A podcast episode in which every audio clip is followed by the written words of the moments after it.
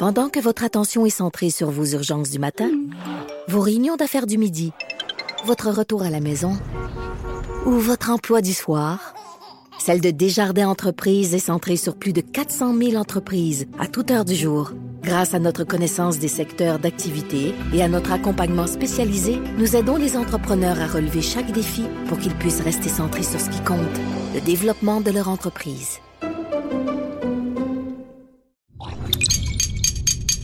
Cube Radio.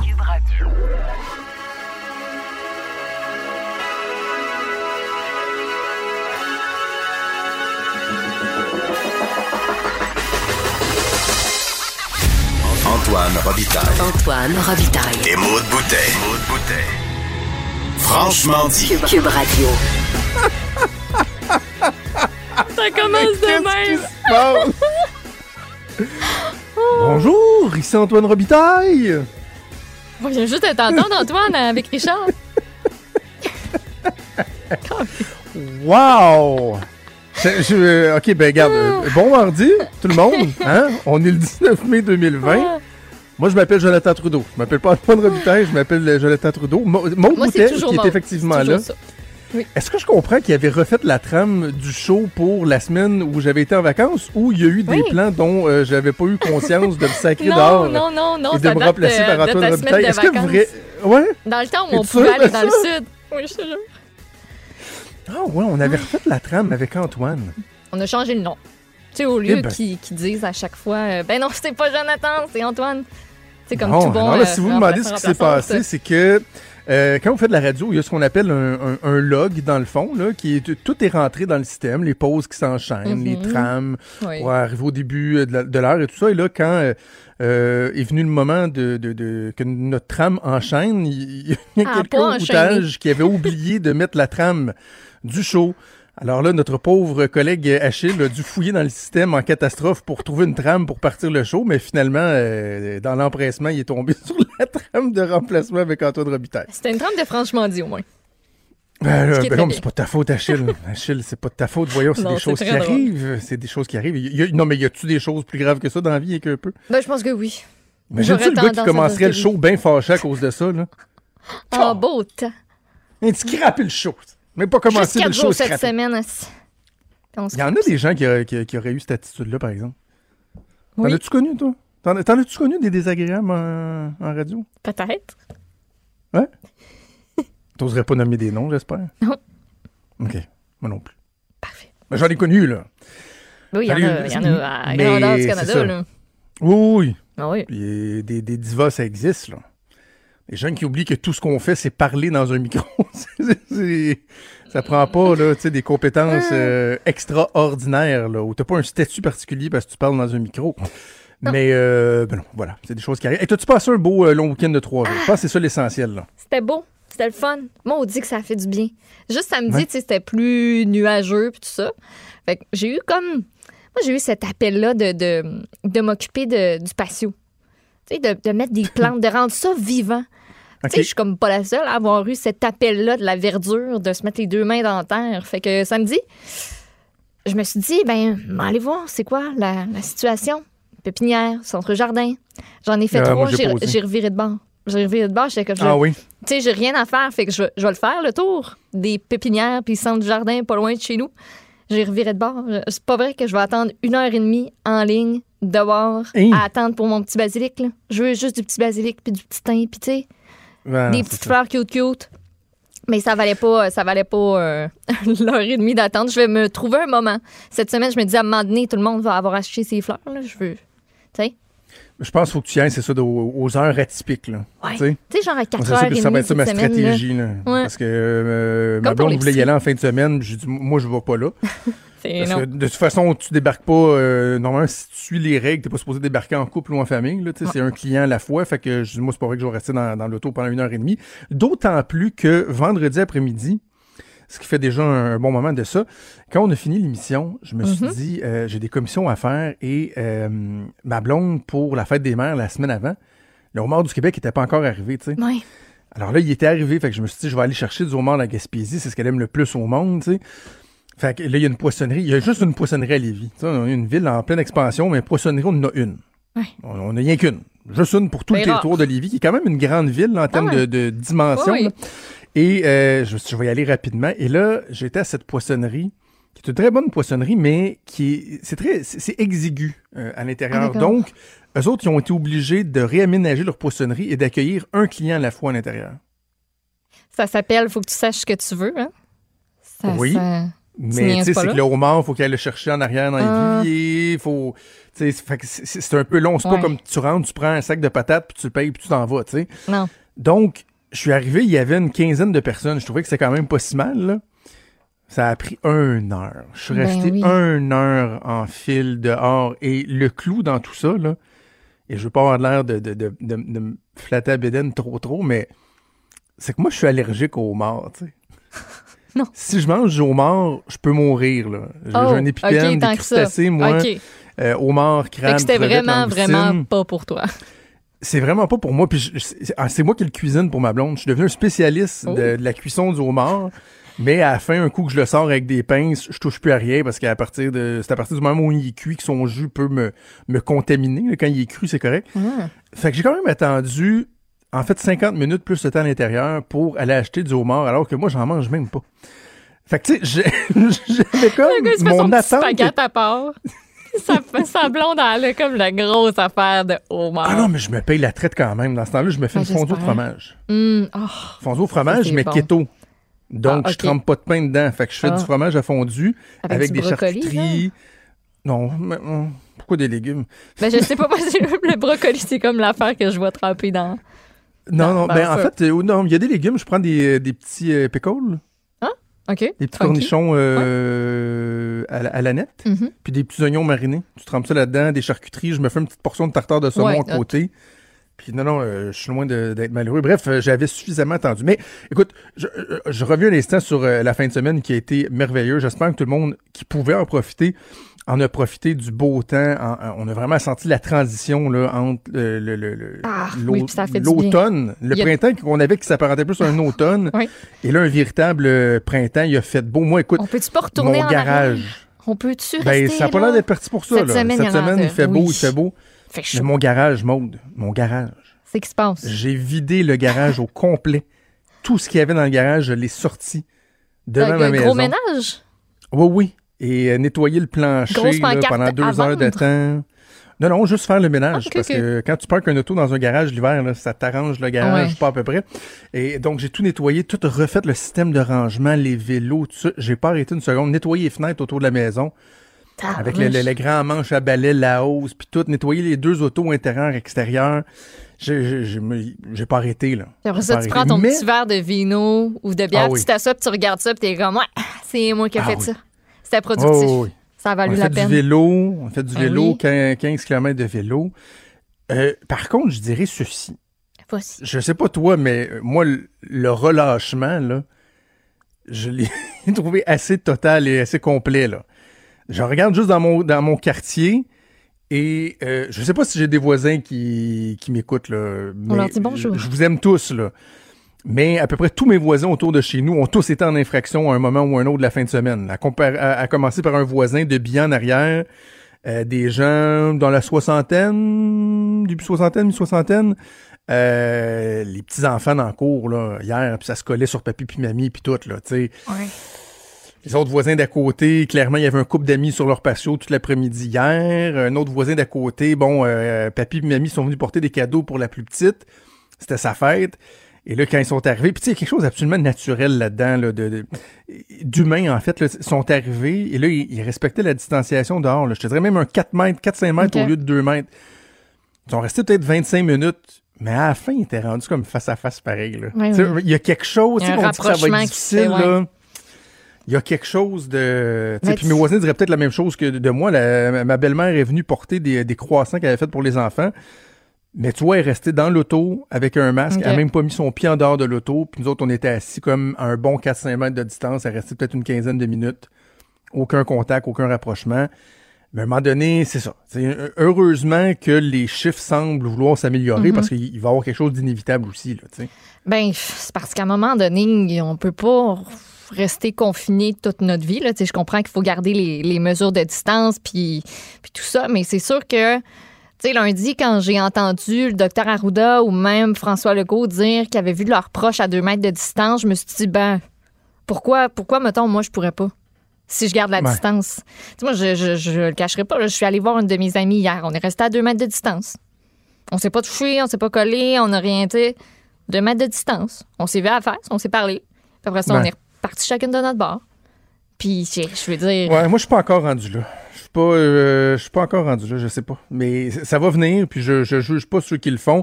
Je, je te dirais qu'hier, là, dans les exemples que je t'ai donnés, les, les petits-enfants qui collaient pipi, papi et mamie dans la cour sans respecter le 2 mètres, ça, j'ai ouf, un petit peu plus de misère. Quelqu'un qui fait un souper avec toute sa famille chez eux dans la maison. Mais là, tu sais, moi, je, vais être à veille de cheminer, puis de dire, ben, écoute, on va pouvoir peut-être donné planifier Ben oui. un genre de, de barbecue, là. Tu sais, Ben, moi, amenez votre vaisselle, à la limite, vos, vos verres de vin, puis on, on fait ça sur le feu, vous me donnez vos morceaux de viande, j'ai fait cuire, poup, sac ça dans l'assiette. Mhm. Moi, je, je suis rendue Mais- là. Puis en voyant mes, mes voisins, tu sais, tout aux alentours, qui ont des cours, puis qui recevaient, tu sais, des soit un couple ou quoi que ce soit, en gardant toujours la distance, ben, je, je me dis, c'est parce que. Et ont-tu vraiment besoin de se faire dire comme deux mètres de distance et de respect? Au final, je pense que tout le monde comprend le principe, puis on pourra pas rester de même pour toujours à pas se voir en face. ça. Là. Ça Mais commence à être façon difficile générale pour être beaucoup, beaucoup de gens. Ben, c'est ça, c'est la prudence qui reste de mise parce que le virus, euh, il est encore là. Il est pas parti, puis c'est pas parce que c'est l'été qu'il va mourir. Et d'ailleurs, je me posais une question en fin de semaine, et on va la poser un peu plus tard euh, à Nima Machouf, euh, l'épidémiologiste, à qui on a parlé régulièrement depuis le début de la crise. Je, je sais que c'est hypothétique, mais demain matin, on décide qu'on clappe des doigts et on revient à la vie d'antan. Ouais. On travaille, les commerces sont ouverts, tout ça. Jusqu'à quel point l'épidémie progresserait plus tranquillement qu'il y a deux mois, de par les nouvelles habitudes qu'on a inculquées? Ouais. Euh, la distanciation, rester chez vous si t'es malade, se laver les mains, éviter de se toucher. Je, je comprends, là, ça se prêterait là, probablement rapidement, mais jusqu'à quel point là, il y, a un changement permanent qui ferait en sorte que Mm. même si on revenait à ce que c'était avant, la situation serait pas pareille, tu sais. On je est plus curieux, je serais conscient curieux de, de. voir le. On, on aura Ouais. l'occasion de, de, de Mme Machouf là-dessus. Puis peut-être juste en terminant deux, deux secondes, là, moi, j'ai, eu la réflexion quand je t'ai dit que j'ai fait le tour des pépinières et des centres jardins là, en fin de semaine, samedi, là, à un moment, quand j'ai reviré de bord à troisième, là, je me suis dit, hey, Caroline, on peut-tu revenir en arrière puis que ce soit comme avant? Tu sais, que je, que je puisse juste parquer mon, mon auto puis aller acheter mes fleurs puis repartir puis retourner chez nous? On, peut, on peut-tu juste retourner en arrière? Je peux-tu juste pas faire la file à chaque fois que je veux aller m'acheter un, quelque chose à l'épicerie ou, tu sais, je peux on peut-tu? Ça se fait pas, mais je me faisais la réaction, j'étais comme, Ouais. maudit qu'on se rendait pas compte que des petites affaires banales de même, ben c'est ça qui faisait notre quotidien, puis que notre quotidien, c'est juste plein de petites banalités qui, rassemblées, ça nous donne notre confort. Puis ce confort-là, on l'a tous perdu. Puis j'ai Hmm. comme, j'ai trouvé ça tough pendant deux secondes. Je suis allée m'acheter une crème molle, j'ai noyé ma pelle. Moi, je- sincèrement, là, euh, je, je vis assez bien avec la situation actuelle. Ouais, mais t'as pas des petits moments, moi aussi, mais t'as pas Des des, petits, petits moments où tu te dis, que- hey, Caroline, qu'on était bien avant. Non, mais le 50 minutes en attente à la poissonnerie, il, il- il m'a fait chier. mais de façon générale, là, tu sais, de pas. Tu sais, je, je me, je me réveille pas le samedi en me disant fuck, je peux pas recevoir un souper à sais. Eh non, moi non plus, c'est pas vis que je. Mais Tu ouais. C'est sûr, nous autres, on travaille, on a les enfants, on a. on a- Chacun a sa dynamique, là, chacun a sa réalité, là, mais je vis assez bien avec la situation actuelle qui est moins pire, je trouve, que ce que c'était dans les premières semaines, Ben là, oui. où on savait pas, tu sais, l'apocalypse, qu'est-ce qui va s'en venir, la paranoïa, tu sais. Mais euh, voilà, mais chacun, chacun vit avec ça euh, comme il le peut. Ben oui. Voilà. Puis la crème molle, ça règle tout. Jure. Exactement. Nous aussi, on a mangé une petite crème glacée keto euh, hier soir.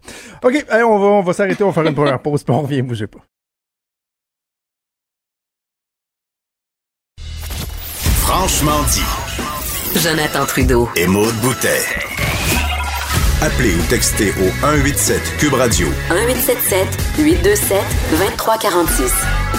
Cube Radio. Cube Radio. Je vais un peu faire la genèse de ce qui nous mène à aller parler à notre prochaine euh, prochaine invité. Euh, on revient plusieurs plusieurs mois en arrière où à un moment donné j'avais écrit une chronique tiens tiens pour dénoncer la, la FAE. J'en ai écrit une coupe des Mais mêmes hein. Mais surprise. Sur Sylvain Mallet. surprise. mais qui souvent trouve euh, des appuis. Mais dans cette, dans cette chronique-là, il y a plusieurs mois, j'avais peut-être été un peu malhabile dans le titre. En tout cas, je veux pas revenir là-dessus. Il y a des enseignants qui m'avaient euh, qui m'avaient écrit et il y avait un, enseignant, en particulier qui avait euh, publié un texte qui avait piqué ma curiosité, mon intérêt, qui avait suscité mon intérêt à parler des choses positives dans le milieu de l'éducation. Tu sais, des initiatives, le fun. Parce que moi, je disais, le discours euh, unilatéralement négatif des syndicats fait en sorte que on occulte ce qui se fait de beau, ce qui se fait de, de le fun. Et cet enseignant-là avait envie d'en jaser avec moi. On s'est parlé quelques fois.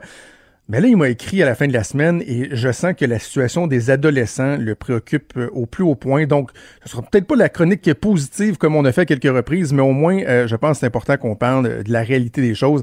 Et c'est ce qu'on va faire avec Pierre-Olivier Cloutier, qui est enseignant au département de sciences et technologies à l'école secondaire Mont-Saint-Sacrement. Pierre-Olivier, salut. Hey, salut vous deux, ça va bien?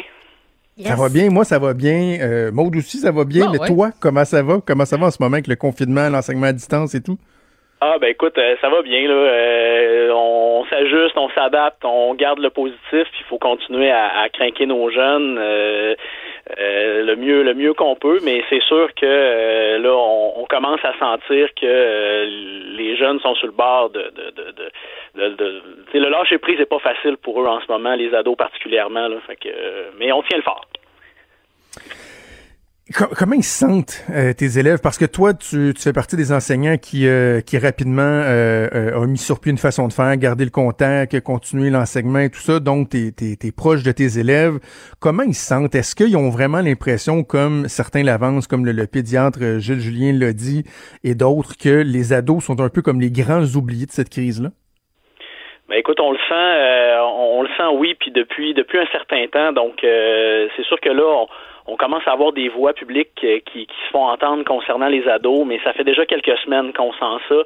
Et euh, évidemment, avec l'annonce de la fermeture des écoles euh, jusqu'à la prochaine rentrée scolaire, ça s'est ça s'est accéléré. Écoute, mes jeunes, euh, ça se manifeste de différentes façons. Tu sais, on entend les spécialistes parler beaucoup d'anxiété, de dépression. Mhm. C'est des mots qui sont lourds, mais pour des parents, des fois, c'est de dire, OK, concrètement, là, c'est quoi que je dois surveiller, tu sais, chez mes jeunes? Puis nous, ce qu'on voit, sais, les, les jeunes voient leurs amis qui sont dans différentes écoles. Il n'y a pas des suivis égaux au niveau des travaux, tout ça. Les tâches qui sont demandées sont pas les mêmes. Et là, il y a de l'injustice qui se manifeste. pourquoi moi j'ai ça à faire, eux autres, ils n'ont pas ça. Donc, euh, ça, c'est un signe qui, euh, qui, les, ça les énerve un peu, puis euh, je les comprends quelque part, là, de, de sentir cette inégalité-là. tu sais, de voir leurs amis qui respectent pas les règles, qui voient d'autres amis qui se rassemblent dans un skatepark. Moi, je te dis, il y a beaucoup de familles de triplettes puis de quintuplés qui sont apparues dans ma rue, là, dans les dernières semaines. c'est à croire qu'ils ont, des, ils ont tous 4-5 enfants du même âge, puis ça, ça va faire du skate, ça joue au soccer, dans les parcs, tout ça. Donc, ils ont commencé, là, à se déconfiner nos ados, puis pas mal plus qu'on pense. Alors ça, ça, les, euh, ça leur fait de la peine aussi de voir qu'il y a certains ados qui, qui, respectent pas ces règles-là. Euh, tu sais, leur conversation entre eux, euh, ça commence à s'essouffler là. Ce qui anime les conversations entre les ados, tu sais, on a beau parler des réseaux sociaux qui les maintiennent ensemble, puis, mais tu sais, à un moment donné, les réseaux sociaux, quand ils parlent de, ben, j'ai soupé que mes parents, on a écouté Netflix, puis je me suis couché de bonne heure, ça fait pas des conversations de réseaux sociaux ben ben alléchantes pour ces élèves-là. Mm. Donc, ça, ça, ça, les, ça les déprime un peu de, de, de même les conversations avec leurs propres amis commencent à s'essouffler. Euh, plus, plus en lien avec l'école, on a toute la notion de préalable de cégep, de secondaire 4-5. Nos élèves de secondaire 3 avaient des choix importants à faire dans les prochaines, ben, en fait, dans, dans, les derniers mois. Est-ce que je vais euh, dans, dans, les, dans les sciences fortes, dans les maths fortes? Nos élèves de cinquième, euh, là, mes préalables de cégep, est-ce que je vais être prêt? Est-ce que mes profs de cégep vont s'arrimer? Euh, c'est beaucoup de sources de stress pour eux, puis ils n'ont ont pas d'échappatoire, pas de sport scolaire, pas de saison printanière de sport euh, dans les mm. euh, dans les municipalités. Fait que, tu sais, euh, l'enjeu est de tourner ça puis d'essayer de leur faire voir des, éléments positifs. puis le, mot clé, c'est routine et, et, motivation, je te dirais. Là. Tu as soulevé un point euh, intéressant au début de, de, de, ton intervention, de ta réponse sur le sentiment d'injustice, sur l'iniquité.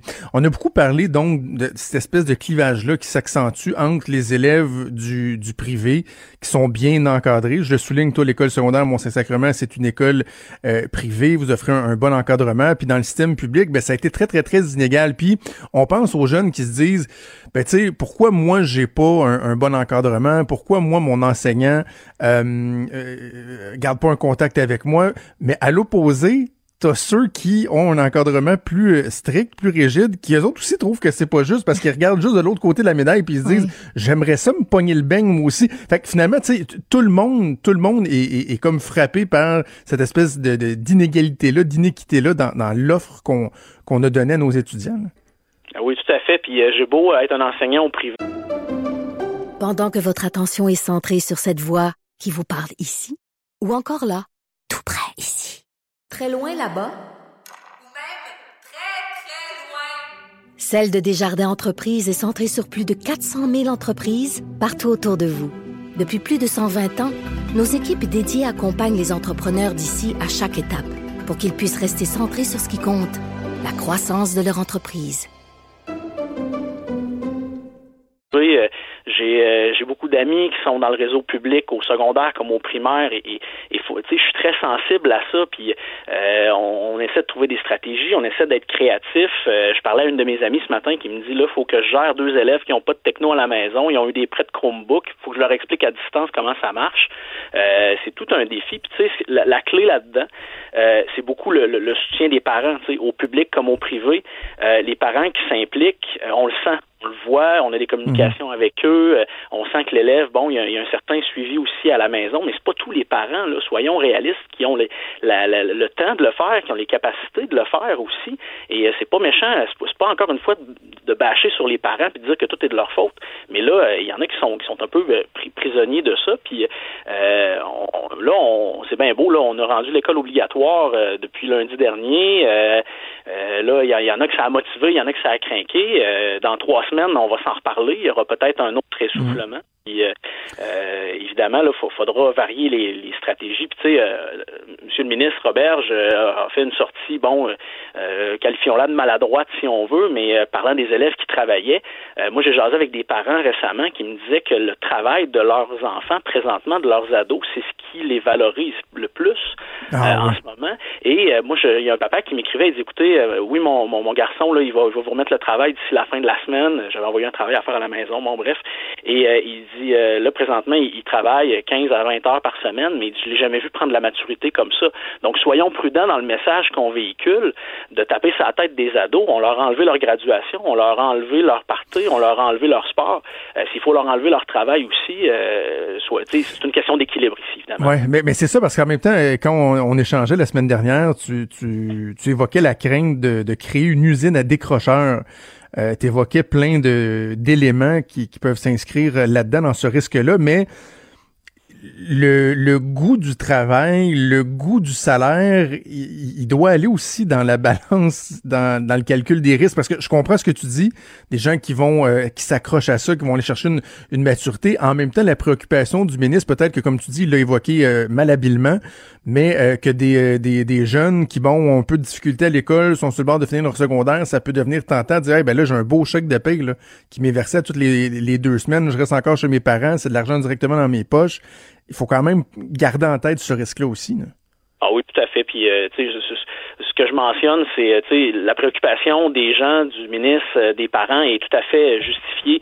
je pense que c'est une question, encore une fois, d'équilibre. Puis, tu sais, j'en appelle aux, employeurs qui ont des ados présentement, parce que, bon, ils ont tenu le fort, là, de, dans cinq semaines, les ados, là, sur les services essentiels, les épiceries, tout ça. C'est aussi peut-être aux employeurs de qui en arrache avec la main-d'œuvre depuis plusieurs mois au Québec, pour voir un an, deux ans, là, de, de, de, valoriser aussi l'école par rapport à ça, puis de dire écoute, là, euh, tu, places, euh, tu me donnes un bon coup de main, mais euh, un jour, le, diplôme, il est important, puis il faut aller le chercher aussi. je pense que c'est un travail d'équipe, puis toute la société va en bénéficier, évidemment. OK, tu as mentionné tantôt, Pierre-Olivier, la graduation. Et il euh, y a des gens qui ont connu leur graduation il y a plusieurs, plusieurs années, euh, ben, comme toi, comme moi. Euh, Maud, ça fait un peu moins longtemps, mais peut-être qu'on oublie l'importance de, de, ce rythme de passage-là. Il y en a qui disent, bon, là, les ados qui chialent parce qu'ils n'auront pas leur graduation. Toi, dans, dans ta tête, justement, c'est beaucoup plus que juste un, un party de fin d'année, là. Ah oui, tout à fait. Puis euh, c'est un, tu, tu l'as souligné, c'est un rite de passage. Euh, c'est une façon de boucler la boucle de, d'une partie de l'adolescence euh, qui, qui s'allonge de plus en plus. Hein. On dit que l'adolescence s'étire même jusqu'à 30 ans là, de plus en plus, mais surtout chez les gars. Mais l'idée, c'est que c'est, ça permet justement tout un phénomène d'introspection secondaire, puis euh, de connaissance de soi, puis d'avoir ces célébrations-là de, fin d'année. Euh, ça permet de fermer une porte, de, de, de voir vers le nouveau chemin, le, le, le post secondaire, le futur, qu'est-ce que je vais faire de ma vie, les responsabilités qui arrivent, le fait de, de tu sais, on revendique à l'adolescence de ne plus se faire traiter comme un enfant, mais euh, on se décharge des responsabilités qui viennent avec. Alors là, ben, de, de, de, graduer, de souligner ça, autant pour les équipes écoles qui sont attachées à ces jeunes-là pendant cinq ans, euh, c'est gros là, comme c'est pas juste des paillettes, mmh. une beuverie à l'après-balle. Il faut, faut, faut, faut mettre ça dans dans, dans, perspective aussi. Et l'idée, c'est que euh, faudrait éventuellement euh, avoir un plan pour donner un peu de liberté de créativité pour les équipes écoles, puis pas au mois d'octobre, novembre, décembre prochain. Maintenant, là, au mois de juin. Là. Puis là, ça, ça, va être difficile parce que là, on, on revendique du déconfinement qui, qui est inégal. Là, vous en parliez dans l'introduction de votre émission. Mais euh, il faudrait donner un petit peu de souplesse aux équipes écoles parce qu'actuellement, tous les scénarios qui sont mis sur pied, que ce soit de faire des parades, euh, de faire des ciné-parcs euh, à l'auto pour euh, souligner les graduations, de s'inspirer des, coll des collations de grades sans contact, là, un peu comme il s'est fait ailleurs euh, ouais. dans le monde.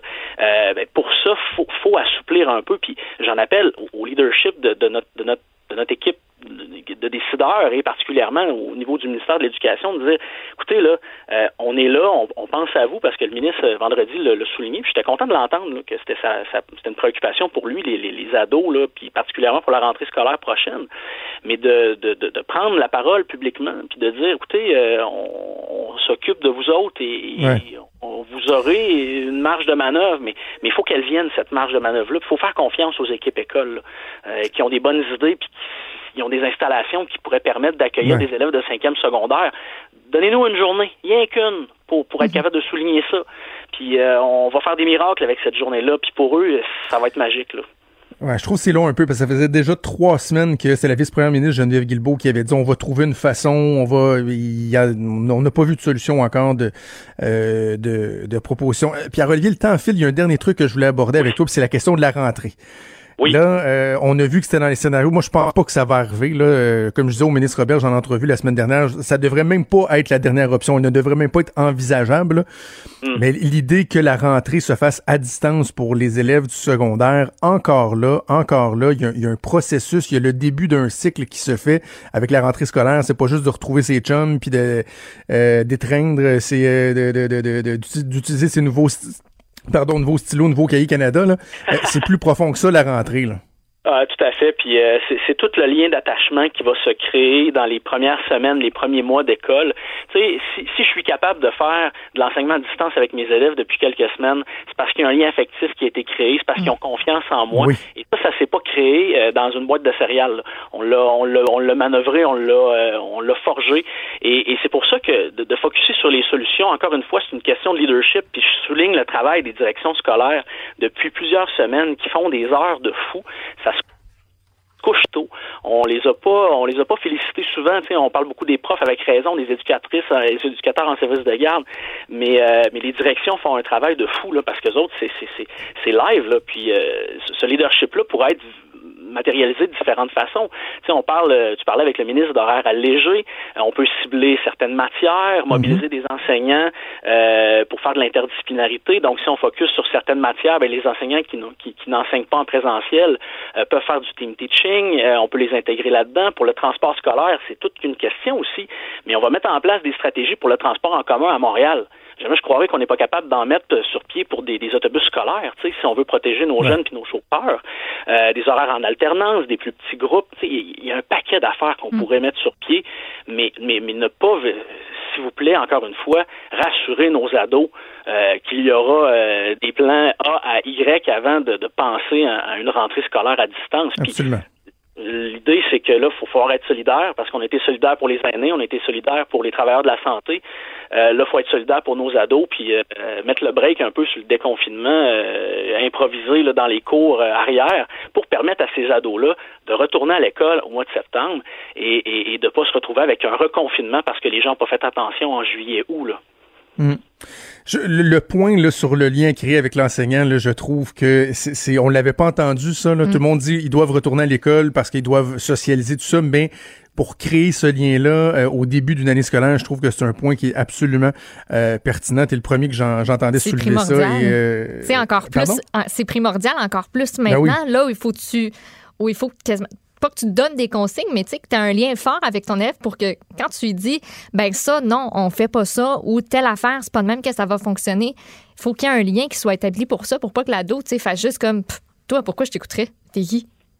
Ah oui, c'est ça, une relation à bâtir c'est une relation à bâtir parce qu'il y, en a qui ont expérimenté et qui ont, eu des, mauvaises expériences avec les visioconférences puis les cours à distance récemment, là, parce que bon, euh, il y a toutes sortes de moyens contournés pour prendre le contrôle d'écran blanc, tout ça. Il y a des films d'horreur qui se sont passés. Alors, d'autant, le, lien de confiance est encore plus important dans, ce contexte-là. là Pierre-Olivier Cloutier, enseignant au département de sciences et technologies à l'école Mont-Saint-Sacrement. C'est toujours un plaisir. On va espérer qu'on aura de, bonnes nouvelles euh, et que ce sera plus positif euh, la prochaine fois qu'on va se parler. Merci, toujours un plaisir, euh, Pierre-Olivier. Tout à fait. Merci à vous autres. Salut. Bonne journée. Vous écoutez Franchement dit.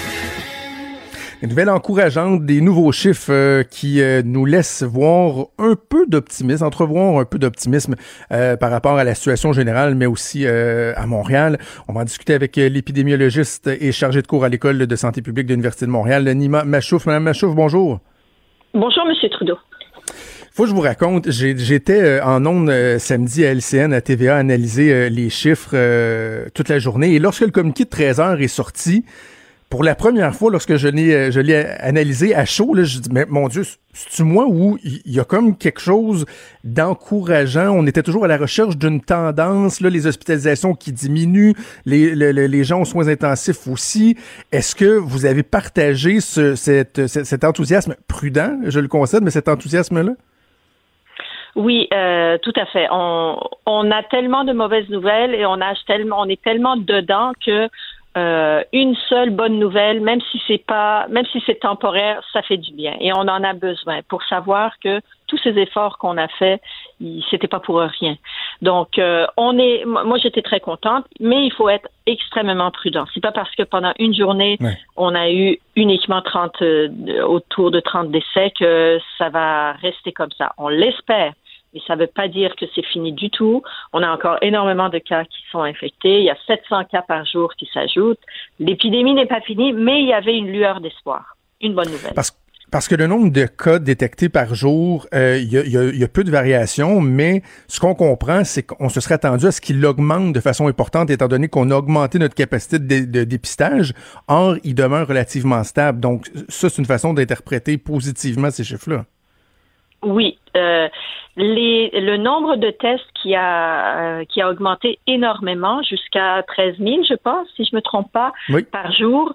Euh, si la, le, nombre de nouveaux cas se maintient vers les 700, euh, là où on est actuellement, euh, quand on a on fait trois fois plus de, de tests euh, qu'avant, c'est bon signe.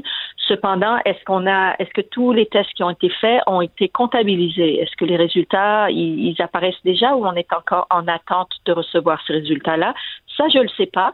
Mais si les résultats sont rentrés, puis on a encore euh, autour de 700 nouveaux cas par jour seulement, c'est très bon signe. Un autre élément que je, jugeais euh, rassurant, et, dites-moi si, euh, corrigez-moi si je me trompe, mais c'est le fait que les chiffres se maintiennent, même le nombre d'hospitalisations descend, alors que le déconfinement s'est amorcé depuis deux semaines maintenant dans les autres régions, reprise des activités économiques à l'extérieur de la grande région de Montréal. Donc, ceux qui étaient à l'affût de voir une, une recrudescence, qu'on remonte en flèche à cause du déconfinement, pour l'instant, en tout cas, on se rend compte que c'est pas le cas. Oui, parce que le déconfinement, euh, n'oubliez pas, n'a pas été fait partout. Le déconfinement s'est fait uniquement là où l'épidémie était très bien contrôlée, ça veut dire en région, à l'extérieur de la grande région de Montréal. Et euh, c'est très bien qu'on n'a pas eu euh, d'augmentation, de grosse augmentation de cas. il faut continuer comme ça. le déconfinement s'est fait sous surveillance Et il faut continuer la vigilance vraiment. Tester les gens dès qu'il y a des symptômes, dès qu'il y a des personnes euh, euh, qui sont positives, faire tout l'évaluation des contacts de cette personne-là pour les isoler du reste de la population et éviter que ça, reparte ailleurs.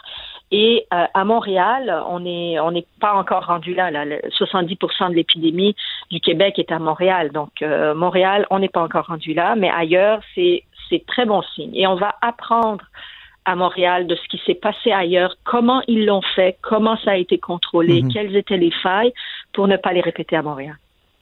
Je comprends, Mme trouve que vous n'avez pas de, boule de cristal, mais à partir de la science, à partir des, euh, des modèles prévisionnels et tout ça, quand on regarde la, tendance qui semble s'être amorcée, à quoi ça pourrait ressembler au cours des prochains jours, prochaines semaines? Est-ce que ce sera relativement lent comme descente, étant donné que le plateau a été, euh, a été long? Euh, bref, à quoi on peut s'attendre si on demeure évidemment euh, prudent et qu'on respecte les, consignes? Il faut vraiment, la dernière partie de votre phrase est extrêmement importante si on demeure prudent et on suit les consignes. Parce que euh, il, va, il va avoir plus de relâchement à Montréal. Déjà, on le voit, les gens ils sont plus dans les parcs et tout, mais ils respectent les consignes. Ils respectent la, la distance. On voit beaucoup de gens dans les magasins qui portent des masques. Euh, mhm. J'ai pas, j'ai pas fréquenté les transports en commun. Je sais pas comment ça se passe dans les transports en commun, mais beaucoup de monde euh, circule autrement en vélo, à pied. Il y a beaucoup de choses qui se font en proximité. Il y a beaucoup de gens qui ont adopté d'autres façons de se protéger, et il faut continuer à faire ça pour pas qu'il y ait d'autres éclosions. Et ceux qui sont là, il faut qu'ils soient contrôlés le plus possible. C'est important de tester, encore une fois, pour surveiller la recrudescence, c'est important de tester tous les patients, les personnes qui ont des symptômes, mais aussi autour de eux et aussi tester des personnes asymptomatiques parce qu'il y a une partie des gens, jusqu'à, ça peut aller jusqu'à 30 à 50% des gens qui ne développeront pas de symptômes. Donc, mhm. on peut être infecté, on peut le transmettre sans le savoir. D'où l'importance de tester et de porter des masques pour protéger les autres. Dites-moi, je, je, posais la question à ma, collègue Maud le début d'émission. On, on, a vraiment euh, acquis, intégré des, des habitudes qu'on n'avait pas avant au niveau bon de la distanciation, euh, d'une hygiène euh, beaucoup plus rigoureuse, euh, le port du masque si on a des symptômes, etc. Jusqu'à quel point, si on revenait à une normalité, là, entre guillemets, c'est-à-dire euh, que, que, tous les, les commerces sont réouverts et tout ça, jusqu'à quel point ces nouvelles habitudes-là qu'on a par rapport à ce qu'on faisait avant viendraient changer la donne au niveau de la rapidité, par exemple, de la propagation d'un virus comme celui-là? Euh, ben, quand le virus sera parti, on va enlever, j'imagine, on va enlever tous les plexiglas, euh, les queues devant les magasins, on va enlever tout ça, on va retourner à une vie, euh, à une vie normale. Euh, mais on va être, si jamais il y a une autre épidémie qui survient, on va être, on va savoir quoi faire pour l'éviter dès le début. On, on, va être beaucoup plus, beaucoup mieux outillé pour faire face à ça. Individuellement aussi, on va avoir, on va avoir appris que les gestes individuels aussi sont extrêmement importants. Oui, exactement. comme de, de, de s'isoler si on a des symptômes et, tout ça. C'est un peu dans ce sens-là. Je, je, vais préciser ma question. Là. admettons que le virus est là pour rester un bon moment, là. mais éventuellement, tous les commerces vont rouvrir, les enfants vont retourner à l'école, mais on va euh, garder dans une certaine mesure la distanciation du 2 mètres. Les gens vont se laver davantage les mains, vont porter un masque mhm. euh, dans des endroits publics, vont rester chez eux s'ils ont des symptômes. Jusqu'à quel point, par exemple, même en, réouvrant notre, société, là, en, en nous enlevant du, du fameux pause, jusqu'à quel point, par exemple, ça pourrait nous permettre de, garder la capacité de de, nos hôpitaux, ce qui était la clé au début dans, notre volonté d'aplatir la courbe, jusqu'à quel point donc ces mesures-là en place peuvent euh, ralentir la progression? Mm-hmm. Euh, on va être beaucoup plus euh, à l'écoute à l'écoute de nos symptômes parce qu'on sait que s'il y a quelque chose d'infectieux qu'on peut propager, et si c'est grave, on peut le propager rapidement. Et on l'a vu dans le cas de la COVID. Euh, donc, si jamais il y a un autre... Euh, Pendant que votre attention est centrée sur vos urgences du matin, vos réunions d'affaires du midi, votre retour à la maison ou votre emploi du soir, celle de Desjardins Entreprises est centrée sur plus de 400 000 entreprises à toute heure du jour. Grâce à notre connaissance des secteurs d'activité et à notre accompagnement spécialisé, nous aidons les entrepreneurs à relever chaque défi pour qu'ils puissent rester centrés sur ce qui compte, le développement de leur entreprise. Euh, il y en a un autre qui arrive, ben, on va être beaucoup plus attentif euh, quand dès qu'on a des symptômes, même si ce sont des symptômes en apparence banals, et, on pense que c'est relié à une maladie qui peut se transmettre à l'autre, c'est sûr qu'on va, on va réfléchir deux fois avant de se rendre dans un party, avant d'aller au travail, mhm. avant d'aller dans les lieux publics, parce qu'on voit la catastrophe que ça peut créer. Dites-moi, dans le journal ce matin, on parle euh, d'une étude qui prouverait que l'immunité acquise après avoir contracté le virus serait de courte durée, le soit d'environ de, de, 6 à 12 mois. Donc, on pourrait recontracter un, virus du type coronavirus au bout de 6 à 12 mois. Donc, est-ce qu'on comprend avec des, euh, des données comme celle-là que le principe de l'immunité collective, dans le cas de la COVID-19, plus ça va, plus on comprend que ça ne tiendrait pas la route? On ne sait pas encore. Il il y a beaucoup d'inconnus à ce niveau-là et euh, on n'a on pas un an de recul, on n'a même pas euh, euh, six mois de recul après la fin d'une épidémie à un endroit pour qu'on puisse affirmer ça de manière rigoureuse. Hum, les, études, les scientifiques vont continuer à étudier l'immunité des individus qui ont acquis l'infection et qui s'en sont sortis.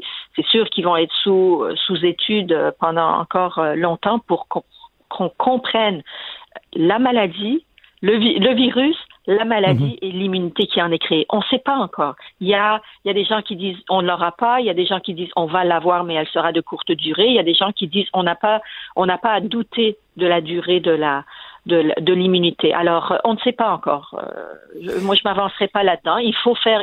On a besoin de beaucoup plus de recherches pour pouvoir affirmer quoi que ce soit. Mais ce, qui est, ce qui est sûr, c'est qu'il y a une certaine immunité. Ça, on le sait. Il y a très peu de gens qui l'ont acquis plus d'une fois. OK. Dites-moi, avec ce type de virus-là, le, de, coronavirus, est-ce qu'on sait d'ores et déjà si un vaccin pourrait être bon euh, au, long cours ou si, par exemple, comme le vaccin contre la grippe saisonnière, c'est un vaccin qui devrait être revu et réadministré année après année en fonction de l'évolution ou si c'est un, un one-shot deal, comme on dit en anglais, ou si c'est une variable qu'on ne connaît pas encore?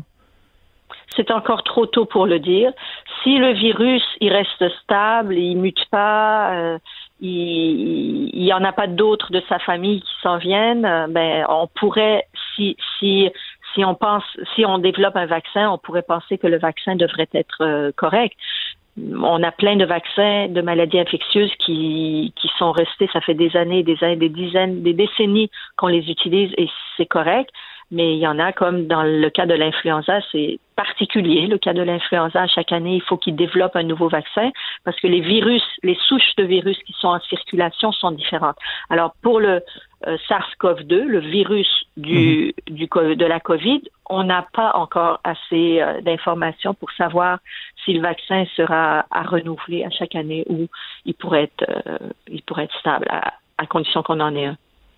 On ne sait pas encore, c'est encore trop tôt. Mais on, a bien de voir. Ben oui, on a bien hâte de voir. Il faut qu'il continue les recherches, puis on a bien hâte de voir, et on espère que le vaccin sera unique, efficace et, euh, et, durable. Oui. Absolument. C'est toujours un plaisir de vous parler, puis espérons que la prochaine fois, la situation sera encore euh, un peu plus stable et que les perspectives seront euh, moins, moins sombres. Nima Machouf, épidémiologiste et chargé de cours à l'École de santé publique de l'Université de Montréal. Merci de nous avoir parlé, c'est toujours un plaisir. Merci et bonne journée à vous. Merci, au revoir.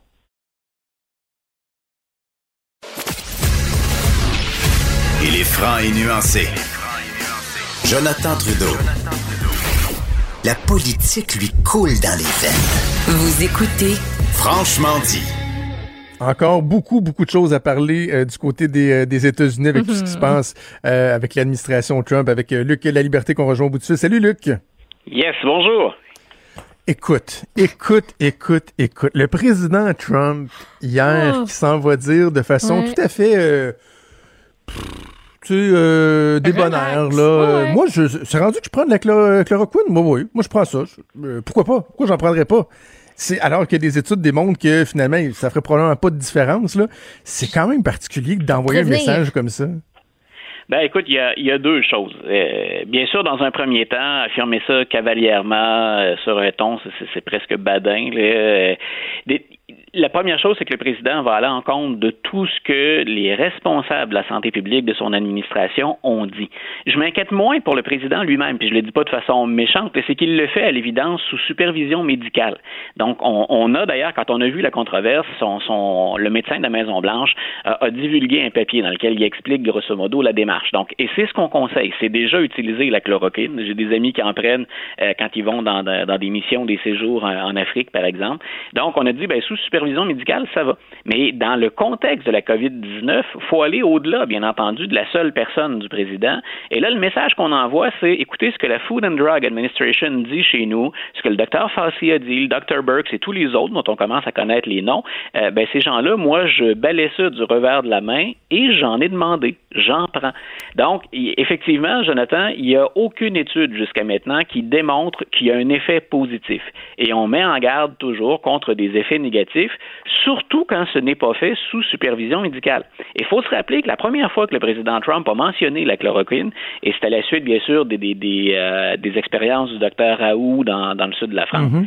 Euh, on, a des gens qui se sont procurés de la chloroquine, mais pas, pas nécessairement sous forme qu'on doit prendre habituellement ou consommer, et ils se sont auto-administrés le médicament. Et c'est exactement le scénario le pire qu'on envisageait. Donc, au moment où on, où on, on va de l'avant avec le déconfinement, la relance de l'économie, président comme ça qui, au travers d'une foule d'autres renseignements, dit ben oui, j'en prends, moi. C'est pas. Euh, puis je peux vous dire qu'il y a plein d'autres gens qui en prennent, puis ça les inquiète pas. Donc, c'est comme de banaliser vraiment une démarche à laquelle la santé publique dit faites attention et en plus, il n'y a pas de résultat démontré contre ça. Ça peut aussi encourager, euh, pas encourager, mais favoriser des pénuries. On le sait, il y a des gens qui en prennent de ce médicament-là euh, et qui sont suivis pour d'autres maladies qui ont besoin de ce médicament-là. Donc, le président fait encore une fois euh, une erreur au plan stratégique. Puis moi, une des choses que j'ai regrettées, sincèrement, là, hier, j'ai pensé à deux choses. La sécurité dans l'ensemble, du moins ce que, ce que porte, je suis pas un, expert, un expert médical, mais alors là, pas du tout, mais je prends en considération ce que nous disent les experts dans, le domaine. Et de l'autre côté, c'est qu'il a fait de l'ombre à une nouvelle qui est très importante. Hier, on, annonçait, c'est Moderna, entre autres, on en a parlé au Québec ici, puis Medicago a fait ça, mais on a dit, on, est peut-être à moins d'un an d'un vaccin. Euh, alors, on a beaucoup moins couvert ça, finalement, et je tenais, je tenais à le préciser ce matin pour pas tomber dans le même piège, mais on a fait de l'ombre à une excellente nouvelle pour couvrir quelque chose qui est, à mon avis, il y a des gens qui aimeront pas ça, C'est parce que ce qui, ce qui ce qui me, me, me, m'achale particulièrement, là, c'est que c'est pas comme si c'était de la, vitamine C. Là. Euh, prenez la petite pilule qui goûte l'orange, là, ça, ça, ça, vous fera pas de tort, c'est bon pour le système, même si c'est que c'est un médicament. Là, et t'es pas supposé de prendre des médicaments juste pour le fun, puis en prévention, alors que euh, certains disent, bon, ben si vous le prenez, ce serait peut-être plus pour prévenir une aggravation si vous le chopez. Donc, et là, le message que le président américain envoie, c'est, si moi je le fais, euh, c'est bon pour moi, ça devrait être bon mm. pour tout le monde. Là. Non, voilà, et, c'est là où c'était, c'est là où c'est important quand on a un dirigeant qui veut être rassembleur, puis quelqu'un qui veut aider à passer un seul et même message. Et c'est très difficile actuellement, même pour les experts. On le voit bien, là, on nage en eau inconnue un peu avec un peu beaucoup avec la COVID-19. On découvre encore des retombées de, de, de, de ce virus-là, puis on ne sait pas exactement. On a progressé beaucoup en passant, mais on ne sait pas encore exactement comment encadrer la, la pratique. Donc, il faut s'en remettre à des lignes directrices. Puis ce qu'on veut au moins c'est éviter les erreurs. On n'est peut-être pas sûr de pouvoir guérir, hein, on n'est pas sûr du moment où va sortir le vaccin, mais l'idée, c'est d'éviter de nuire. Et c'est en plein le piège dans lequel tombe le président. Il ne peut que nuire avec une déclaration comme celle-là. OK, il a également parlé de, de l'OMS, là, après avoir euh, bon, annoncé une, suspension des, versements des États-Unis à l'OMS, là, euh, le président Trump qui évoque carrément la possibilité d'arrêter de façon permanente de contribuer à l'Organisation mondiale de la santé. Oui, puis si le président cherche à, à détourner un peu l'attention du travail de son administration, et je ne dis pas qu'on le fait que pour ça, euh, mais il est dans une période favorable pour s'exprimer ou pour proposer une mesure de la sorte. Il, y a toujours la question du synchronisme. Est-ce qu'on coupe des fonds à une organisation qui fait un travail extraordinaire pour certains pays? En tout cas, c'est la porte, de, c'est la planche de salut. Donc, on peut se dire, est-ce que c'est bien sage de couper les, les fonds à l'organisation là? Mais en même temps, l'OMS, visiblement, elle a encore maille à partir avec la Chine. Et quand on regarde ça dans un ensemble plus vaste, euh, ben, les Américains accusent la Chine aussi. Et la Chine euh, est, drôlement contrariée par deux mm. annonces que fait l'Organisation mondiale de la santé hier. Un, il y aura une enquête indépendante sur la façon dont on a géré euh, le, début de l'épidémie qui, est devenue une pandémie. bien sûr, donc la Chine qui fait tout au plan des relations publiques pour renverser cette image un peu irresponsable qu'on entretenait. Puis ça nourrit toutes sortes de théories plus ou moins fondées. Euh, mais assurément, il fallait que la Chine rende des comptes éventuellement. Donc l'OMS a dit il y aura enquête indépendante. Et de l'autre côté, puis ça aussi, ça avantage l'administration Trump et les États-Unis dans, le bras de fer ou dans le jeu de, de, stratégie auquel on se livre actuellement. Ben, L'OMS a dit nous, on va permettre à Taïwan de, de, participer maintenant comme pays observateur. Et c'était pas le cas auparavant. Et ça, ça enquiquine la Chine drôlement aussi. Et les Américains se sont rapprochés de Taïwan, ont des atomes crochus. Euh, et Taïwan, bien entendu, ben, peut, peut faire peser ça euh, dans, dans, la balance auprès de la Chine. La Chine qui, grosso modo, là, considère encore Taïwan comme rien de plus qu'une république chinoise. Dans certains cas, du moins, c'est l'attitude mhm. qu'on semble adopter. Donc, pour le président Trump, l'OMS et la Chine, là, ce sont deux, d'abord, ce sont deux dossiers qui sont réels. Ce sont deux dossiers pour lesquels il y a plein de gens qui se posent des questions. Mais c'est une belle façon aussi pour l'administration Trump de dire, ben, regardez ailleurs. Plutôt que de regarder hein, ce qu'on a fait, la gestion plus ou moins efficace ou chaotique de, de la lutte contre l'épidémie, comment on procède au déconfinement, regardez donc l'OMS, puis regardez donc du côté de la Chine. Parlons maintenant de Joe Biden, parce que ça fait déjà plusieurs semaines qu'on se parle euh, du processus pour identifier sa, sa coditière, celle qui, qui, sera euh, sur le fameux ticket pour être vice-présidente des États-Unis. La semaine dernière, tu me disais, ouais, Kamala Harris, euh, ça, sent, ça sent bon pour Mme Harris, mais là, quoi, il y a un nouveau nom qui circule? Oui, ben écoute, c'est intéressant. C'est une euh, c'est une politicienne de la de la Floride qui euh, qui a tout un parcours qui est drôlement intéressante, mais elle a beaucoup moins de de, de notoriété au plan au plan national. Donc cette femme-là a été policière. Euh, cette femme-là été la première chef de police d'un service municipal, euh, celui d'Orlando. Elle a ensuite été élue à plusieurs reprises à la Chambre des représentants. C'est une femme noire, elle a 63 ans. Euh, puis c'est quelqu'un qui est issu d'une famille très, très modeste. Son père a fait toutes sortes de petits boulots, là, incluant cueillir des oranges. C'est, peut-être pas ce qu'il y a de plus payant en Floride. sa mère faisait des ménages. Donc on dit, ben, on a là une femme. M. Biden s'est engagé à choisir une femme. On a une femme qui peut représenter les minorités et une femme dont la, la, carrière est particulièrement inspirante. C'est une, euh, le cheminement est inspirant. C'est une très très bonne oratrice aussi, et, et elle a attiré euh, l'attention de l'équipe de Joe Biden. M. Biden a dit lui depuis le départ, euh, comme je pense que je vais gagner, il s'exprime pas comme ça dans les médias, mais c'est ce qu'on dit semble-t-il à, porte fermée ou à micro fermé. comme c'est de plus en plus probable que je gagne et que je ne serai peut-être pas là longtemps, supposément un mandat, j'ai besoin de mhm. quelqu'un qui est prêt à gouverner tout de Donc, on dit, ben, cette représentante de la Floride, est-ce que c'est quelqu'un vers qui je pourrais me tourner? On, est à sous-peser, on, on doit être dans les détails au sein de l'équipe de Joe Biden. Le combien de pourcentage, je pense, aller chercher dans la classe moyenne, chez les démunis, chez les femmes, dans la communauté noire. Donc, ben, cette nouvelle candidate, elle va cocher plusieurs cases, sauf une, celle de l'expérience. Donc, mhm. on a toujours Kamala Harris qui, je pense, euh, en tête. On a euh, Amy Klobuchar qui est là. On a encore Elizabeth Warren, malgré son âge, parce qu'on dit qu'on veut rajeunir un peu l'équipe. Madame Warren ben a 70 ans. Donc, malgré son, son âge, donc, euh, ce sont des gens qui sont très expérimentés. Alors, est-ce que M. Biden va aller chercher compétences et expérience ou s'il va aller chercher plus compétences avec ben, une histoire qui peut rallier beaucoup de ses concitoyens, des indécis ou peut-être même des républicains qui se reconnaîtraient dans le parcours de, cette représentante-là? Il va venir quand ce choix-là? Parce que je sais que c'est euh, au travers des années, c'est devenu très, très, très rarissime de voir le, le, ticket être annoncé lors de la convention, mais là, on veut pas, on s'approche de la convention. Est-ce qu'ils ont dit à quel moment euh, Joe Biden compte annoncer le, nom de la personne qui sera sur le billet avec lui? Moi, je pense que ça va dépendre beaucoup de, la couverture médiatique et des, sondages. Pour l'instant, il a le luxe, euh, et, je m'explique, mais il a le luxe d'un peu de temps, Joe Biden. C'est-à-dire que M. Trump se charge de faire campagne à sa place. Puis on a dit, ben, il y a fort à parier que l'élection 2020, euh, ça va être un référendum sur Donald Trump. On est grosso modo pour ou contre Donald Trump, plus qu'on est pour Joe Biden. Donc, le fait d'être un peu isolé, pour l'instant, ça semble le servir. C'est-à-dire que si M. Trump soulève l'indignation de ses concitoyens, du moins un nombre suffisamment important pour expliquer qu'il baisse dans les sondages. Puis dans les États pivots, il y a des républicains qui sonnent l'alerte. M. Trump, il est en retard en Floride, il est en retard au Wisconsin, il est en retard en Pennsylvanie, en Arizona. Donc ça, ce sont autant de bonnes nouvelles pour les démocrates.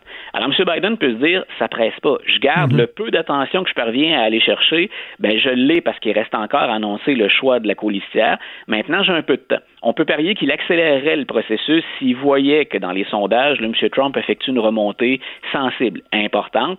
Euh, moi, je pense qu'on devrait avoir ça quelque part d'ici euh, d'ici l'été, pour la, belle période, pour le dernier sprint de la campagne, mais il peut se permettre d'attendre encore un petit peu et de voir, je répète, évoluer les sondages pour lui, mais aussi pour dire où est-ce que je dois frapper plus fort. Donc, est-ce que je vais vers une représentante du Midwest? Est-ce que Mme Harris, qui est de la Californie, ça compte encore? Ou encore, est-ce que je me dirige vers une représentante de la Floride, alors que là, je semble voguer vers la victoire en Floride, ce qui nous a échappé, les démocrates, à la dernière élection? Et, euh, rapidement en terminant, euh, parce que tu dis, bon, euh, Joe Biden, il a l'impression qu'il va gagner, mais on s'entend que des allégations d'agression sexuelle, c'est un beau gros caillou dans son soulier, là, et les Américains, dans une proportion assez importante, croient ces allégations-là à ce stade-ci. Voilà, ça c'est une nouvelle qui, qui a commencé à animer les discussions en fin de semaine et hier. Euh, il y a 50% des Américains, grosso modo, qui disent on pense, euh, on croit que, on croit Mme Reid, on croit Tara Reid. Et il y a, et ça pour M. Biden, c'est aussi une mauvaise nouvelle, 30% des démocrates qui y croient. Bien sûr, ceux qui n'aiment pas Donald Trump vont dire oui, mais là, est-ce que le bilan de M. Trump là-dedans est plus euh, est plus glorieux? Euh, Reste que ça jette de l'ombre sur la campagne de M. Biden. Il n'y a pas de façon jusqu'à maintenant, puis je fais très attention parce qu'on veut toujours soutenir les femmes qui sortent et qui dénoncent des agressions, des allégations comme celle-là. Euh, puis les démocrates ont insisté à de nombreuses occasions, mais en même temps, depuis le début, elle s'est contredit à plusieurs reprises, Mme Reid, et c'est pas tout à fait clair les preuves à quel point elles sont solides. Et comme il y a beaucoup de temps qui nous sépare des événements, on ne saura jamais peut-être le fond de l'histoire. Et, pour M. Biden, ça demeure un caillou dans sa chaussure. Est-ce qu'on veut, est-ce qu'il veut être euh, vu comme étant un candidat meilleur que Donald Trump ou le moins pire? Ah, ça se dit pas, la formule est plate à utiliser, hmm. mais il va devoir considérer ça quand il va observer les, sondages, puis ça nous ramène encore au choix de la colistière. La femme qui va être retenue pour accompagner Joe Biden va devoir le soutenir aussi sur ce sujet-là. Et jusqu'à maintenant, la grande majorité majorité de celles qu'on a entendues se prononcer sur cette question-là, elles appuient Joe Biden en disant oui, il faut écouter les femmes, on l'écoute, on l'entend, on effectue des recherches, mais il n'en sort rien jusqu'à maintenant. Mais ça, nous montre jusqu'où va finalement l'adhésion à ce fameux MeToo, là, où euh, on vous écoute et on vous entend surtout. Euh, ça, ça, demeure, euh, ça demeure inquiétant pour Joe Biden. À quel point, ben, les prochaines semaines devraient nous le dire. Mais cette semaine, c'est assurément pas quelque chose que l'équipe peut ignorer autour du candidat démocrate. OK, pour euh, justement en parlant des États-Unis, là, je souligne euh, à nos auditeurs que Justin Trudeau vient d'annoncer la, prolongation de la fermeture de nos frontières entre le Canada et les États-Unis ah, jusqu'au 21 juin prochain. Donc, euh, ça se prolonge. Euh, D'après moi, rendu à fin juin, on, va peut-être être rendu à, reprendre ça, mais euh, effectivement qu'on n'est pas on n'est pas rendu là. Puis je pense que c'est une nature à, rassurer, les gens autant de, notre côté de la frontière que de l'autre côté oui, tu, euh, de la frontière. Soulignes, tu le soulignes avec raison. Il y a des inquiétudes des deux côtés. Pas certain que nos, destinations vacances euh, habituelles sur la côte est nous voyaient arriver d'un bon oeil nécessairement. Myrtle Beach. Ils veulent rien savoir des Québécois en ce moment. Myrtle Beach. merci Luc, on se reparle vendredi. Parfait, bonne journée. Salut. Des débats, des commentaires, des opinions. Ça, c'est franchement dit. Cube Radio. Alors, pendant que le gouvernement euh, tergiverse à imposer le port euh, du masque, euh, notamment dans les transports en commun, il y a d'autres endroits au Québec qui, eux, ben, prennent le taureau par les cornes et décident carrément d'imposer le port du masque. C'est notamment le cas de la ville de Murdochville qui a décidé de rendre le masque obligatoire pour les 650 euh, âmes du, euh, de, cette petite ville du nord-est de la Gaspésie lorsqu'ils vont à l'épicerie. On va en discuter avec euh, la mairesse de Murdochville, Mme Deliska Ritchie-Roussi, qu'on rejoint au bout du fil. Madame la mairesse, bonjour. Bonjour, M. Trudeau. Ça va bien? Ben oui, ça va bien. Vous, comment ça se passe? Ah, ça va très bien. Je veux dire, ben, ça va très bien. À Murdochville, là, tout se passe bien. Il n'y a pas de cas répertoriés jusqu'à maintenant. Puis, euh, les citoyens sont très disciplinés puis suivent les consignes telles que demandées par la santé publique euh, nationale. Mm. OK. Alors, je disais donc que vous avez décidé euh, de rendre le port du masque obligatoire à l'épicerie. Pourquoi avoir pris cette décision-là?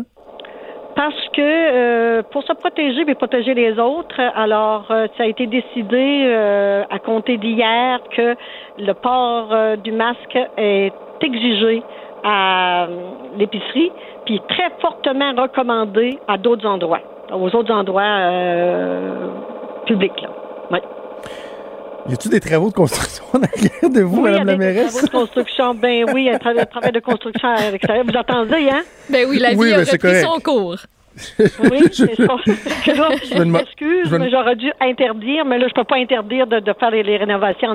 J'aurais dû prendre un autre téléphone. C'est ça que j'aurais dû faire. Ben non, la, bonne nouvelle, c'est qu'il y a de l'activité euh, chez vous, Madame la mairesse. Il n'y a, aucun problème. Euh, donc, vous, là, il y a une épicerie. Là. On comprend que c'est très sensible. Si, moi, je, vais prendre mon exemple. Ici, à Lévis, là, on était, je pense, une des seules épiceries qui a dû fermer parce qu'il y avait eu euh, une propagation au sein des employés. Là, ben, j'ai été 10 km plus loin. J'étais faire mon épicerie ailleurs. Mais vous, dans votre cas, c'est dans, une petite ville comme Murdochville, c'est central. S'il y a des gens qui le pognent, vous êtes dans le trouble pour un, pour un bon bout. Là. Ben c'est pour ça que moi je trouve que l'épicier euh, a très bien fait son travail, puis il a, fait suivre les règles, puis euh, c'est pour ça. C'est que demain matin, on n'a pas d'épicerie, on est obligé de faire 90 kilomètres pour aller à Gaspé ou bien 50 euh, kilomètres pour aller à Mont-Louis. Alors on peut pas. C'était vraiment la, marche à suivre que l'épicier a fait pour protéger les citoyens. On est tous d'accord avec lui, puis euh, les gens suivent les consignes. OK. Je, je suis euh, vraiment un, un, amant des régions du Québec. J'adore euh, aller un peu partout au Québec. J'ai déjà visité votre merveilleuse ville dans la Gaspésie que j'aime tant. Et ce qui caractérise souvent les, les régions éloignées des grands centres, c'est l'esprit d'entraide, de collaboration. Et là, vous vous êtes dit, ben, si on veut que les gens portent un masque, encore faut-il qu'ils aient des masques. Et encore là, les gens se, se, se sont concertés, puis il y a une initiative qui a été mise en place. Oui, une initiative de la part des, du secte de fermières euh, qui, eux, nous ont proposé. On a collaboré avec eux, c'est-à-dire en fournissant euh, euh, tout le, tissu, puis les gens les achètent, puis ça fait un peu... Les, ceux qui sont pas capables de les acheter, on, on, on les fournit sans nécessairement donner les noms ces choses-là, mais on, les fournit. On a donné à des organismes euh, euh, des masques. Les fermières ont donné des masques, puis les gens qui ne peuvent pas en acheter, ben on, on collabore puis on donne les masques. Oui.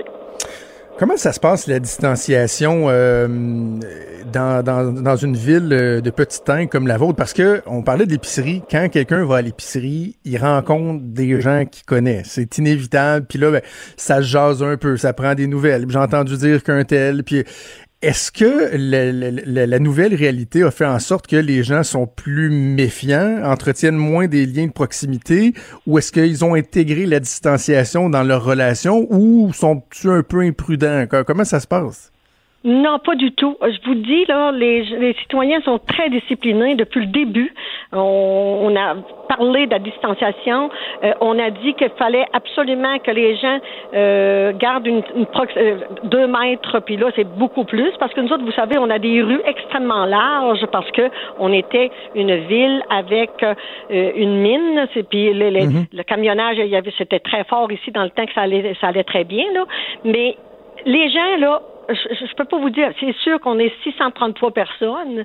C'est beaucoup plus facile de, de voir venir les choses parce que s'il y a quelqu'un qui a un étranger qui arrive ici, on est bien content qu'il y ait des étrangers qui vont venir là.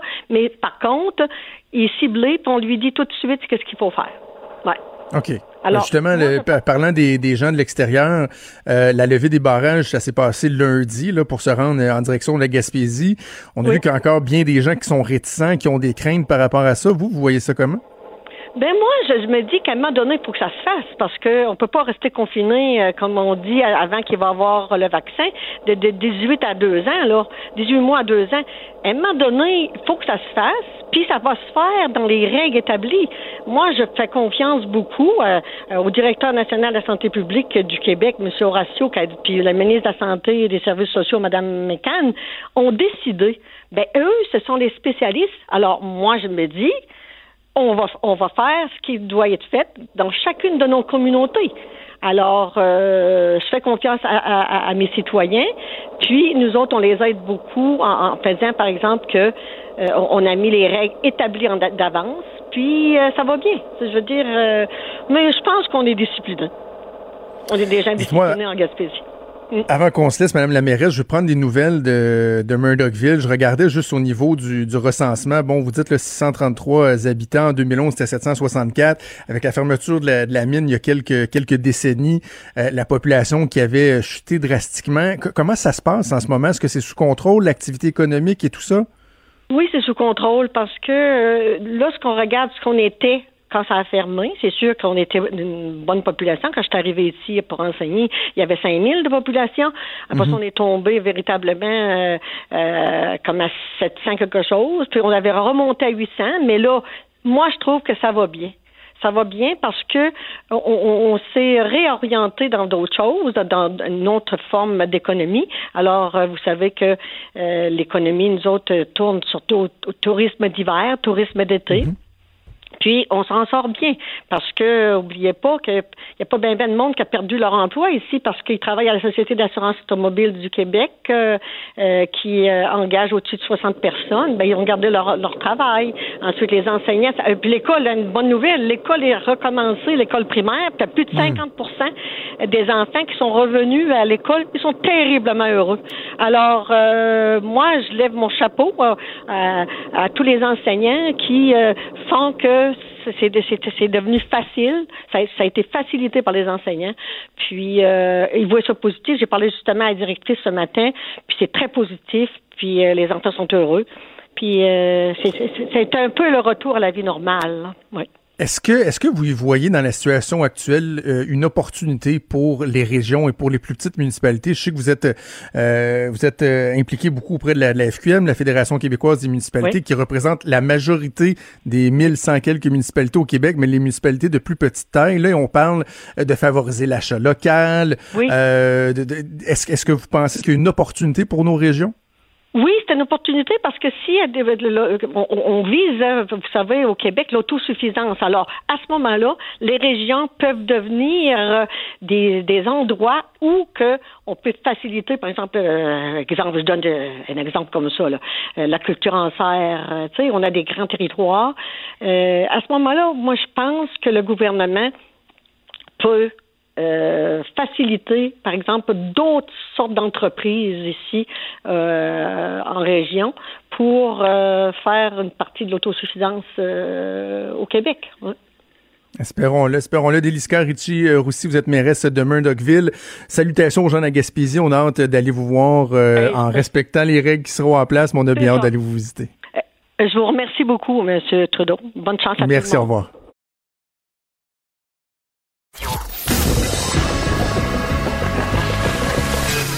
Franchement dit. Appelez ou textez au 187 Cube Radio. 1877 827 2346.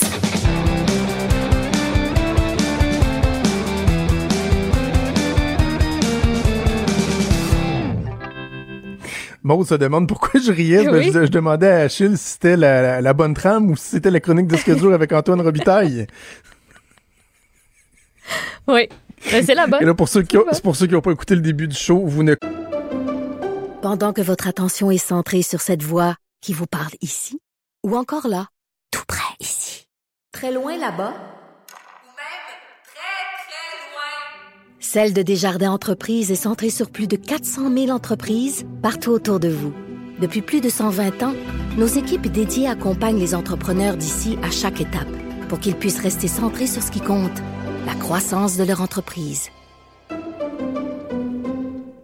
Comprenez rien, mais c'est pas grave, vous irez réécouter le premier segment de l'émission.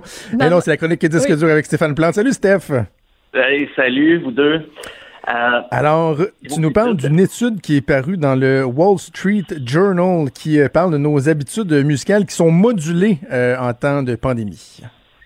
Oui, c'est peut-être pas surprenant, mais les gens se tournent davantage en, confinement vers la musique qu'ils connaissent déjà. Euh, et pourtant, ils ont plus de temps pour écouter de la musique, mais ils profitent pas de ce temps-là pour faire des découvertes ou d'écouter des nouveautés. C'est plutôt, on vient à nos pantoufles musicales. On aime ça réécouter nos vieilles affaires. Euh, ce qu'on dit dans l'article, c'est on appelle ça de la comfort music.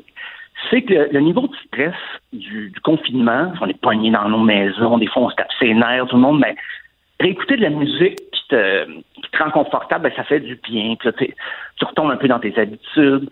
On appelle ça des valeurs sûres. Ça a été compilé par deux firmes statistiques, Nielsen Music MRC Data. Et ce que ça montre, c'est que globalement, et là, c'est l'écoute en streaming de façon très élargie, ça inclut un paquet de plateformes, euh, que musique n'était pas encore en, quand, quand la, plateforme est sortie, cette étude-là était déjà compilée, euh, mais ça, ça inclut YouTube, euh, Spotify, Deezer, tout ça, les Apple Music de ce monde. mais c'est drôle, ces plateformes-là nous informent souvent des nouveautés. Il y a plein de pages, on peut parcourir les nouveautés. Par contre, euh, ce qui a été compris entre le 12 mars et le 16 avril montre que ce qui domine, c'est les vieux groupes, les vieux chanteurs. On dirait 63% de la musique en diffusion continue provient d'artistes assez, ben, soit des artistes qui n'existent plus ou des chanteurs qui ont une longue carrière. Par contre, là où on peut mettre un petit bémol, c'est parce que on constate que plus que 18 mois après la sortie d'une chanson, d'un album, on dit que c'est de la musique de catalogue. 18 mois, c'est quand même assez récent, mais bon, on calcule ça comme ça. Euh, c'est une façon de contourner le stress. On a l'impression qu'un retour à la musique qu'on aime va nous permettre un petit peu de nous changer les idées, mais c'est l'industrie de la musique pop actuelle qui en souffre, parce que ce que fait la musique pop, l'industrie de, la, pop, c'est qu'on fait la promotion de la nouveauté, d'un nouveau chanteur, un nouveau son, une nouvelle mode. Mais c'est pas ça que les gens recherchent tant que ça en ce moment.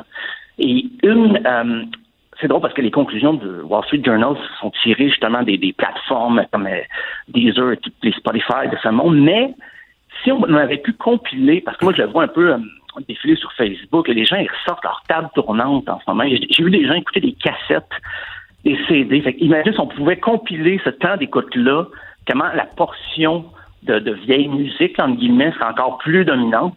Parce que je pense pas que les, les, artistes récents sortent des cassettes, ou deux fois peut-être pour être drôle, mais en ce moment, on voit beaucoup ça. Les gens sortent leur collection de vinyle parce qu'on est chez nous plus le temps. Tant qu'à ça, on va fouiller nos vieilles affaires. Donc, même le support musical revient un peu en arrière.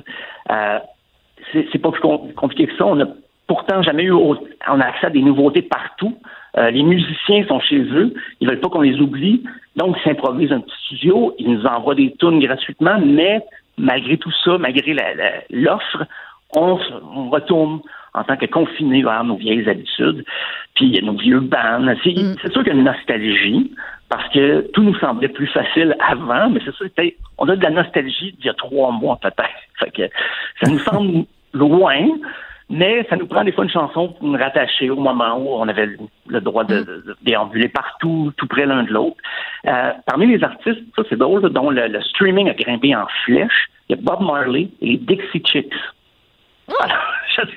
ben Bob Marley, ça fait un vibe comme, tu sais, le fun, chill, relax, oui, oui, sunny sunshine.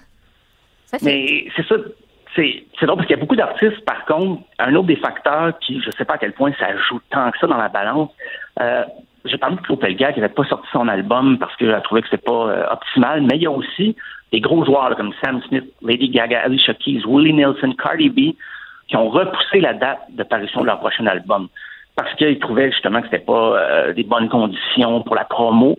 Parce que ces artistes-là aussi, quand ils font un, album, ben, il y a toute une tournée qui suit, une tournée promotionnelle, des grosses salles de spectacle, des émissions de télé, des radios, des entrevues c'est un peu plus compliqué de nos jours de, faire tout ça. Donc, tu vas sortir un album, tu as des chances que ça passe un peu dans le beurre. Euh, ce qui était aussi particulier, c'est que les nouveautés musicales passent beaucoup par les radios commerciales, universitaires, communautaires, et les gens écoutent beaucoup la radio dans leur automobile.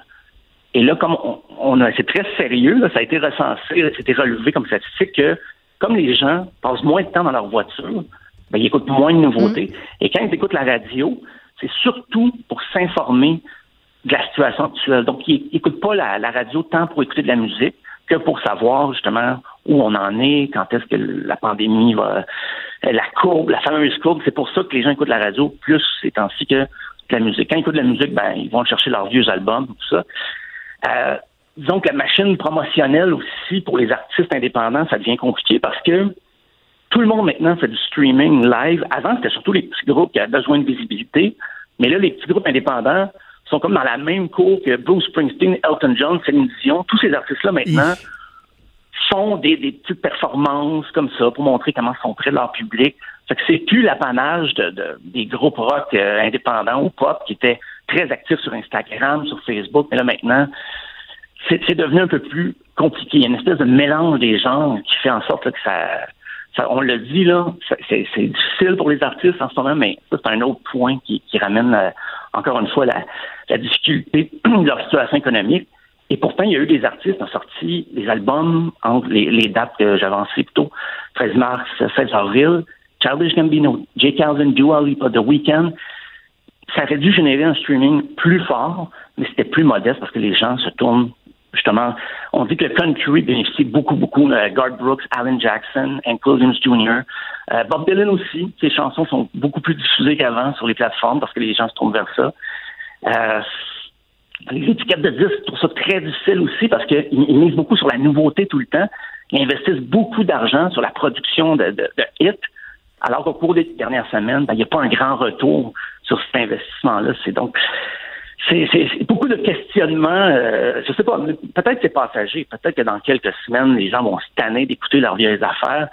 Euh, et en terminant, pour te faire plaisir, euh, non, c'est pas un gag sur Lenny Kravitz. C'est ça que j'allais dire, oui.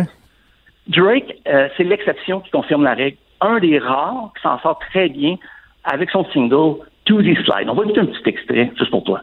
No sequence. Buckles on the jacket, it's elite shit. Nike crossbody got a piece in it. Got a dance, but it's really on some street shit. I'ma show you how to get it. It go right foot up, left foot slide. Petit refrain accrocheur? Et il y a une petite danse aussi qui, qui est très oh oui, populaire sur TikTok. Ben oui, j'avais regardé la vidéo. sûrement à ça. Là. Et euh, dans cette vidéo-là, euh, enregistrée chez lui, euh, on peut prendre la pleine mesure de, son château. Et s'il vous plaît. Il y a de l'espace pour de la distanciation là-dedans, même tout seul. Ah, oui. Mais, donc, donc, lui, il a réussi, Drake, à bien s'en sortir, c'est ce que tu me dis? Avec ces nouveautés, ben, avec cette nouveauté-là, ben, qui est plus ou moins une nouveauté maintenant, mais un des rares des artistes établis, parce que ce que j'ai raconté, ça touche aussi les artistes établis. Euh, qui sortent des nouveautés, qui passent un peu dans le beurre parce que les gens se retournent vers les leurs vieilles pantoufles, euh, tout ça. Donc c'est difficile un peu d'équilibrer ça, mais Drake s'en est sorti parce que justement avec TikTok, il y a, une stratégie quand même assez. Euh, il est pas. ça fait une couple d'années quand même qu'il s'en sort bien que les médias sociaux, Drake. Puis peut-être que, que Lady Gaga, qui va sortir, elle, son album quand même le 29 mai, peut-être qu'elle va profiter du fait que tout le monde a décidé de pas sortir son album, puis peut-être qu'elle va chauffer les fesses un peu euh, de notre Drake national. 29 mai, Chromatica, c'est super attendu par ses fans. fait que j'imagine que ça va contribuer à, créer un, engouement autour, euh, autour de ça. C'est peut-être cyclique, en fait. C'est qu'on est encore mm. dans les trois premiers mois, mais éventuellement, peut-être avec l'été aussi, il y a des chansons qui vont arriver, mais pour le moment, c'est ça. Euh, il y a beaucoup de nostalgie. Tous les défis on voit sur Facebook là, un album qui vous a marqué l'adolescence, ou mettez une photo de vous qui jouez un instrument quand vous êtes jeune. Donc, les gens se tournent beaucoup vers ça, mais c'est ça, éventuellement, on va peut-être avoir fait le tour. Euh, peut-être même qu'on le fait. voilà. Voilà. Ben merci Stéphane, on se reparle demain. À demain.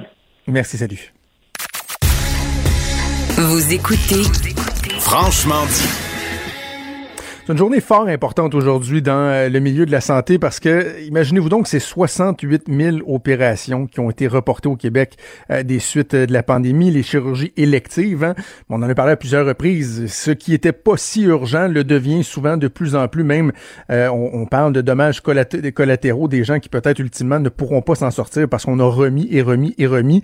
Là, il y a une reprise donc des activités. Ça varie d'une région à l'autre. On parle de 40 dans la région de Montréal. à Québec, en Outaouais, dans la Mauricie, centre du Québec, on parle de 70 et même dans d'autres régions, les régions dites froides, c'est une reprise à 100% On va faire euh, le point avec la présidente de la Fédération des médecins spécialistes du Québec, Dr Diane Franqueur, euh, qui est au bout du fil. Dr Franqueur, bonjour. Bonjour, M. Trudeau. C'est une journée importante pour vous, pour vos membres. Hein. Vous l'attendiez depuis, euh, depuis un bon moment, celle-là. Ah oui, puis ça fait longtemps qu'on travaille là-dessus parce que ce n'est pas simple de repartir la machine, effectivement. Quels sont les défis? C'est justement des questions que je voulais vous poser parce que j'aime toujours faire le, le, le parallèle avec, euh, par exemple, des alumineries où euh, on a vu des fois dans des cas de lockout ou quoi que ce soit, on nous explique que de revenir à pleine capacité, ça peut prendre jusqu'à un mois, par exemple, repartir les machines et tout. Lorsqu'on parle du système de la santé, là, là non plus, c'est pas juste une, switch qu'on met à on ou à off. Là. Bon, je dirais le, le premier défi, c'est de tous parler le même langage et avoir les mêmes chiffres. Euh, Madame McCann, et vous avez dit 68 000 chirurgies. Nous, on avait un chiffre de 81 0 c'est presque 20 000 de plus. Alors, euh, c'est pas tout à fait les mêmes chiffres, mais cela dit, il y en a des petites, des moyennes, des longues. Alors, on s'arrête pas juste aux, chiffres comme tels, mais plus. Pour nous, le, plus grand souci qu'on a pour commencer, c'est que les patients qui auront le plus souffert, entre guillemets, là, euh, de, de, de, la COVID parce qu'ils ont soit leur chirurgie est annulée ou remise, euh, parce que ça va avoir un impact sur leur pronostic, surtout pour les patients en cancérologie ou en chirurgie cardiaque aussi. Alors, on, a travaillé avec le, comité de chirurgie, a fait un travail extraordinaire avec deux éthiciens qui ont été euh, identifiés par le ministère pour avoir une espèce d'algorithme pour faire en sorte qu'on soit capable d'identifier qui devrait être priorisé euh, en premier lieu. Mais évidemment, nous, ce qu'on a fait, c'est qu'on a fait le recensement de toutes les cliniques privées euh, pour savoir qu'est-ce que eux étaient capables d'offrir comme service. Est-ce que c'est juste des chirurgies d'un jour ou est-ce que c'est des, des chirurgies où les patients vont pouvoir être hospitalisés quelques jours? Là, on a, on a la bonne nouvelle qu'on a, c'est qu'il y a plus de lits de disponibles dans les soins intensifs. Alors, nous, on est contents parce que parmi les patients qui ont des cancers, par exemple, si on a besoin de se faire enlever un poumon ou un morceau de poumon, ben, il faut qu'on aille aux soins intensifs. Donc, on a besoin d'un lit. On sait que maintenant, on en a des lits de, soins intensifs qui sont disponibles. On avait une grande inquiétude par rapport à la disponibilité des médicaments pour endormir les patients. Celle-là, on l'a, on l'a mis de côté. De ce côté-là, ça va mieux, mais on a toujours la, la, grande inquiétude par rapport aux équipements de protection individuelle, les fameux masques N95 que certains ont trouvés chez Renault Dépôt, etc. Mais on en manque dans nos salles d'opération parce qu'ils doivent être bien ajusté pour être sûr qu'on n'expose pas euh, les anesthésistes, les inalos, puis les chirurgiens qui travaillent dans, dans les voies respiratoires. Donc, euh, ce que je comprends de, votre propos, docteur Francaire, c'est que dans ce qui était euh, non urgent, on va prioriser ce qui était devenu plus urgent. Donc, quelqu'un qui attend, par exemple, ah, pour se faire opérer pour les tunnels carpiens, c'est pas parce qu'on reprend à 100% dans certaines régions que demain, elle va recevoir un coup de fil. Ben, première chose, je dirais oui et non vous allez dire c'est une réponse de politicienne, là, mais c'est plus une, réponse branchée sur la réalité. À l'extérieur de Montréal et du 450, il n'y a aucune raison de ne pas repartir la machine. Alors, nous, ce qu'on a dit aux médecins spécialistes puis aux chefs ce matin, là, go, allez, allez rencontrer votre administration, pousser, pousser, pousser pour les, avec les équipes de prévention des infections pour s'assurer que les trajectoires qu'on appelle de soins, là, ça veut dire à partir du moment où vous arrivez à l'hôpital, parce que on doit tout faire différemment. Vous pouvez rentrer juste deux ou quatre dans un ascenseur, dépendamment de la taille de l'ascenseur. Après ça, une fois que vous arrivez, en, principe, on devrait vous donner un masque, dépendamment de la région où vous êtes quand vous arrivez à l'hôpital, mais encore une fois, on s'obstine là-dessus parce que la science n'est pas toujours 100% euh, claire à ce sujet, mais à un moment donné, quand on n'a pas de science, faut utiliser le gros bon sens. On veut protéger les gens. Euh, après ça, ben là, il faut qu'on voit une quantité maximale de patients dans les salles d'attente. Ils peuvent pas attendre. Il faut espacer les lits. Il faut protéger tout le monde. Il faut s'assurer que la les particules en suspension dans l'air puissent se déposer entre les cas. Alors souvent, c'est qu'on va faire un cas le matin dans une salle, l'après-midi dans une autre salle.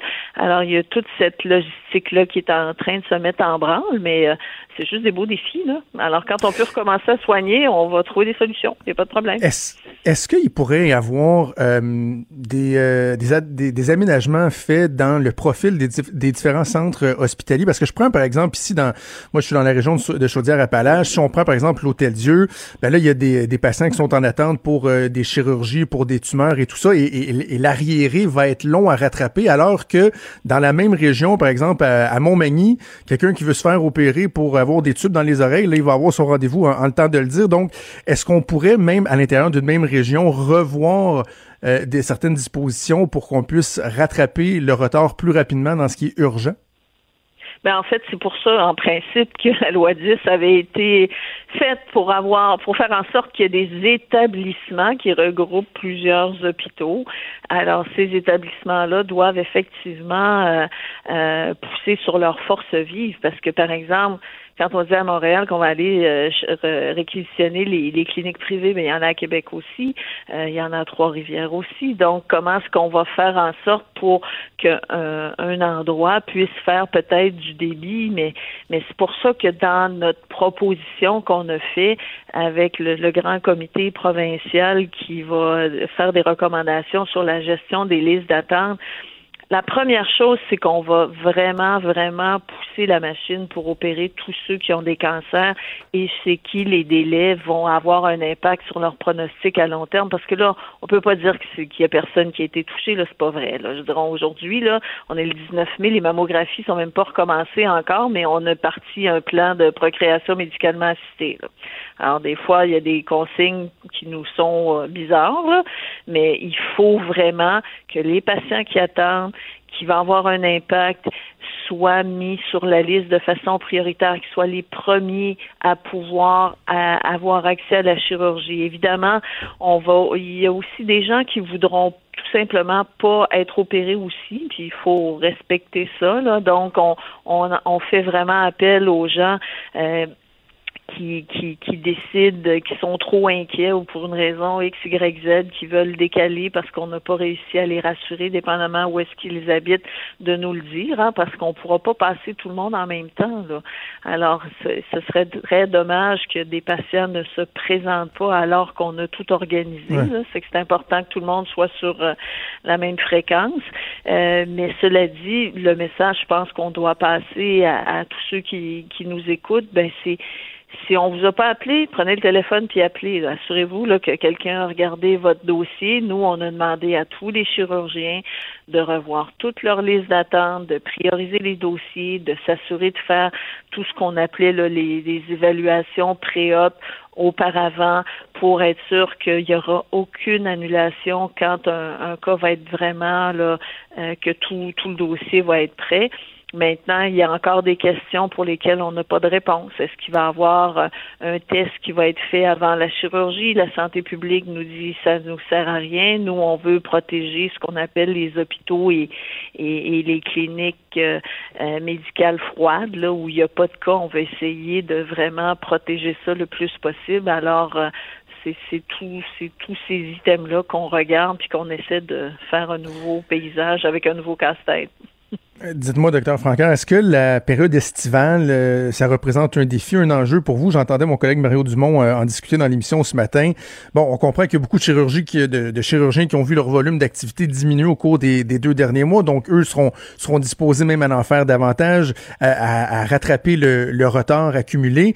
Mais en même temps, du côté du, du soutien des infirmières, des infirmiers, euh, il y a des gens qui sont à bout de souffle là, et on réclame une période, on, on demande même au gouvernement de s'engager que ces gens-là puissent prendre des vacances? Est-ce que ça pourrait, même si on, reconnaît évidemment la pertinence qu'ils puissent prendre un, temps de repos, mais est-ce que ça pourrait devenir un frein à, rattraper plus rapidement ce retard-là?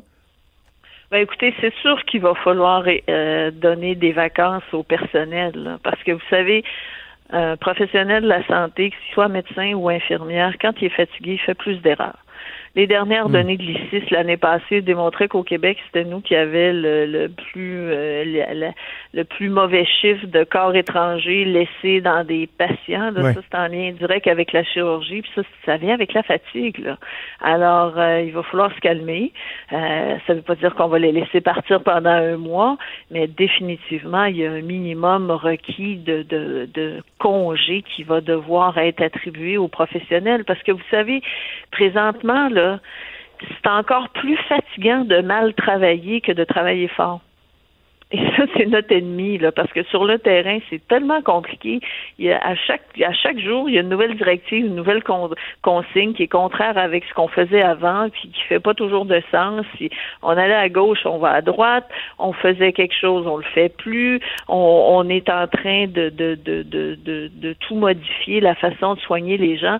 Et ça, sur le terrain, c'est difficile à suivre parce que les, vous savez, les professionnels de la santé sont de bonne foi. Là. Tout le monde veut vraiment aider, parfois ils comprennent pas toujours et, et le, le, le sentiment du devoir accompli, là, d'avoir euh, commencé un cas puis d'avoir fini puis d'avoir sauvé quelqu'un puis que ça va bien, il mm. est plus difficile à atteindre. Alors ça, ça épuise les gens là. Il faut pas nier ce côté psychologique là. C'est difficile dans les, les hôpitaux présentement. C'est extrêmement difficile. Ben justement, en terminant, là, un mot sur euh, la situation actuelle, parce qu'on prend, on parle de la reprise des chirurgies, mais la pandémie, euh, bon, bien que certains signaux encourageants, elle a encore cours. Vous avez parlé de la disponibilité du matériel. Au-delà de ça, est-ce qu'il y a encore d'autres préoccupations qui sont très, très vives? Là, je pense euh, à l'absence de dépistage auprès du personnel hospitalier, au transfert entre CHSLD, les hôpitaux en zone chaude, en zone froide? Est-ce que vous avez été rassuré à plusieurs égards ou il subsiste encore bien des inquiétudes? Bon, on reste toujours avec un minimum d'alerte, je vous dirais, parce que euh, c'est clair que d'aller dans un milieu chaud, euh, on sait que les, les, bon, les gens qui sont habitués vont faire plus attention. Par exemple, tout le personnel qui est habitué de mettre des blouses, des gants, des masques, c'est comme un réflexe qui est, qui est acquis. Mais par contre, il y a beaucoup d'autres personnes qui sont allées, puis souvent aussi, il y a, encore tous les jours, on apprend quelque chose au sujet de ce virus-là. Là. Alors, on, on doit s'ajuster euh, au fur et à mesure. les fameux tests, qui ça a pris un temps fou avant qu'on les ait maintenant, on sait que euh, probablement qu'un test un peu comme un électrocardiogramme, aujourd'hui votre cœur va bien, demain vous faites un infarctus, oui, il était normal hier, aujourd'hui ça va plus. Là. Alors les tests aujourd'hui négatifs, mais on, peut avoir des symptômes demain puis être quand même euh, à risque de transmission. Alors il y, a, toutes ces, ces fameuses inquiétudes-là qui, euh, qui doivent être considérées, mais je pense que tout le monde travaille ensemble dans la même direction pour qu'on puisse vraiment protéger les patients. Puis je vous dirais, dans le doute, là, on en fait plus que moins. C'est pour mm. ça que nous, on tient mordicus à ce que tout le monde, quand on est rendu à donner des masques dans le métro, là, ben, tout le monde qui met les pieds dans une clinique, dans un hôpital, en dehors de sa maison, devrait avoir un masque peu importe d'où il vient, oui, il faut se laver les mains, oui, il faut continuer la distanciation, mais il reste quand même que quand on tousse et qu'il y a un masque, la barrière physique est là. là. C'est pas c'est pas parfait là, mais ça fait partie de l'ensemble du kit de protection. Là. Alors c'est pour ça qu'on essaie de, de finir par avoir des consignes qui sont qui vont être plus claires. Mais ce qui mhm. est certain, c'est que présentement là, à chaque à chaque année là, on a 56 000 Québécois qui ont des euh, qui ont des, un diagnostic de cancer, puis là on les voit pas. Mais le cancer, il est là pareil. C'est que restez chez vous, venez nous voir, appelez au bureau. On peut faire de la, du téléphone, de la visioconsultation.